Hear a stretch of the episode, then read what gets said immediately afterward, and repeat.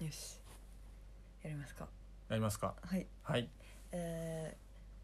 ー、野遊び夫婦のポッドキャスト第2回目ですはい よろしくお願いします お願いいたします、えっとうん、そうなんですまだポッドキャストを始めて2回目というか、まあ、テスト入れて3回目なん、私たちなんですけど、なんとある FM ラジオさんからこう出演しませんかっていうオファーをうん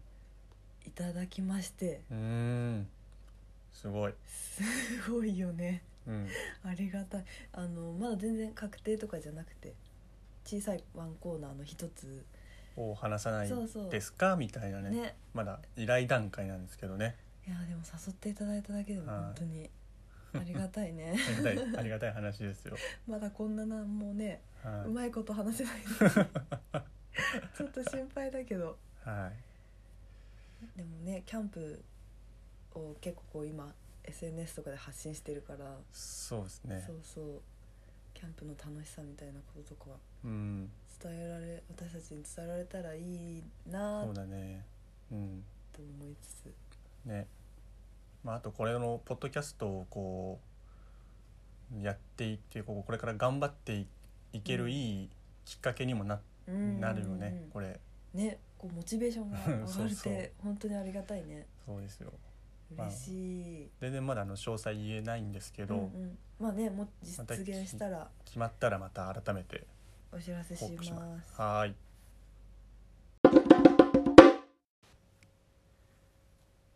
ということで、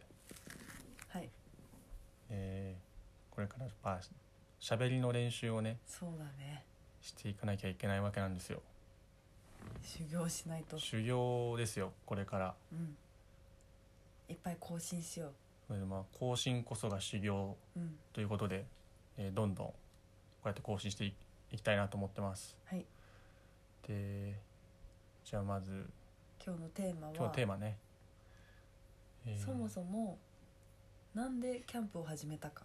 はいキャンプを、まあ、始めたきっかけなんで始めたかみたいな、うんえーそうあそうだ私あのの家族がうん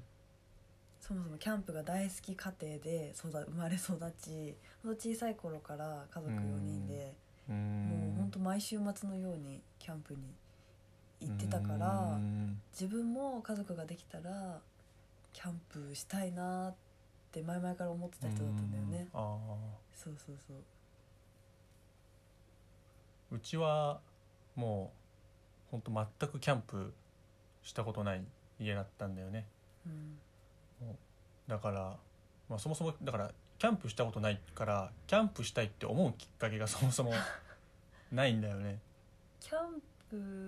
プしてみたいなと思ったことがないってことかうん、だって分かんないんだもんそのやったことないからうんうんしなんかあんまり周りでやってる人い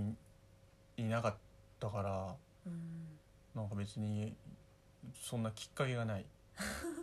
じゃあ私がやろうってすごい多分言ってた言ってたことに関してはどうだったいやあかそうなんだぐらいあやりたいんだいいよいややろそうねやろうよみたいなじゃあみたいなあよくわかんないけどややってみようーよやみりたいなたいんだなみたいなそうそうそうそじゃあもう完全に私の わがままというかうまあまあ多分始まったのかみんなそうなんてと一緒だと結構キャンプやってる人ってもともと親がやってたっていう人が結構大半なんだよねなんかあーキャンプ第二世代みたいな感じで言われるんだけどうちらそうだよねそうそうの80年代そう一番のキャンプブームが多分9まあ、90年半ばから90年代後半なんだけど、うんそれがまあすごいキャンプブームの時だったんだけど多分うちらの親ってそのキャンプブームのちょっと後ぐらいにキャンプしてるっぽいうんんだけどまあまあでも全然まだまだキャンプ人口多かった時にの人たちだよね多の分人たちとキャンプに行ってた子供が今家庭を持ってやってるそうそキャンうプそをう始めてるっていそううそう今のそうそう30第代二か後半とかの人とか結構ね子供連れてまたキャンプ来てる人多いもんね今。結構同じくらいの年の人も多いよね、うんあ多のい山県さんとかさ山健さん山健さんって同い年ぐらいなの1個下とかだったと思うああそうなんだそうへえそのサクポンさんとかサクポンさあのキャンプおうあのなんだっけそのやってんのよグループんなんかやってヤマケンさんのんとハイパークリエイターみたいなやあーあそうだよねつそうやってる方、はいはい同じくらいうーの、ん毎年同じまあまあだからきっかけは多分多分っていうかまあもうねえりこがやりたいがもう全ての始まりだようんそれで友達と一回行ったんだよね一第1回目の青のキャンプあ僕のキャンプははそうだねそうそう5人、私たち夫婦と友達3人とうんうんで一回グループキャンプをして私はすっごい楽しくて、うんうんあもうこれ絶対やりたいキャンプやりたいと思ったんだけど、うんうんどうでしたいや寒かったよねすごい 寒がってたよね寒いよねあれ9月シルバーウィーク9月の長野の木崎木崎湖うんうんっていうのかななんかののほとりにあるキャンプ場でまあいたんですけどもう知らないんでキャンプ誰も教えてくれないんでその過去なんかまあ今思えば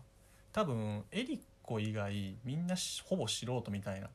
あーほぼねうん ほぼ素人でまあ一人ちょっとやったことあるかなみたいな人いたけどもうね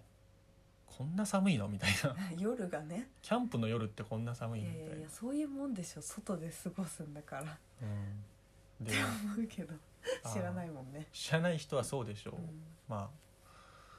でじゃあテントで寝ますかっつって、んうんうんこんな硬いのみたいな うん 床がそうそうそう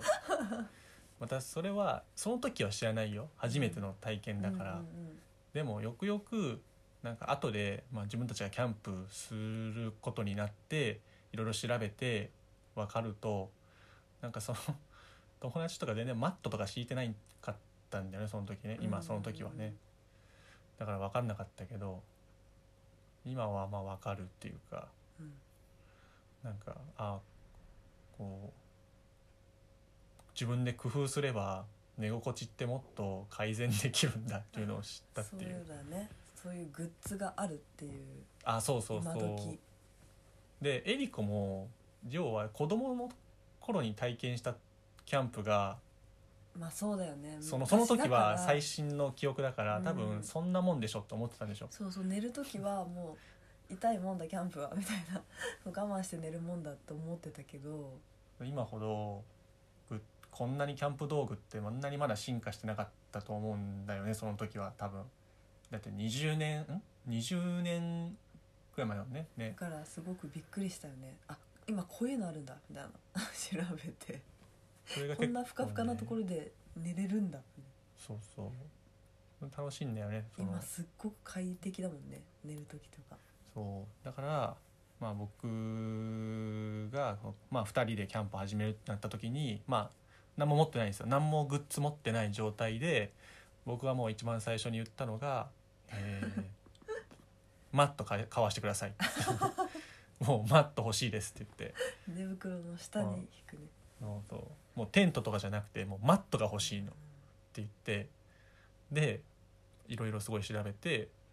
えーまあ一番最初にやっぱり目につくのは、まあ、こう空気をもうパンパンに入れるエアベッドみたいなやつがあるんですけうんど、もうじゅもう暑いだったと多分1 5センチとかあるうんたりするようなやつうん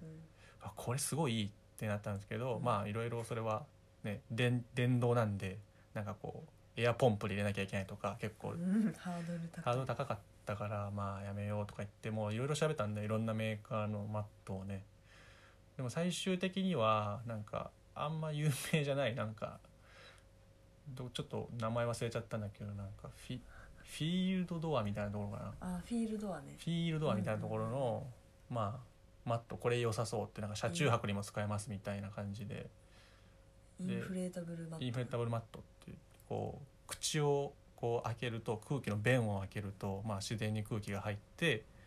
でパンパンになってまたしそれを閉めるとそのまま寝れますみたいなすごく買ってよかったなっていうそれは思っ今でも思ってしるかも厚さ結構5センチくらいでうんいいやつなんだよね、そうそう結構厚めなんだよね、うん多分他の標準のやつに比べそうてそう56 3センチとかだからそねう普そう通そうそうそうの割に小さくなるしねそうだね小さくなるしねって思うねまあまあまあまあそういうグッズの話キャンプグッズの話もいろいろこういう話もねねちょっとねしていけたらいどいんですどねん更新の時にねうん伝えていければなとは思ってますはいはいじゃあまた更新します、はい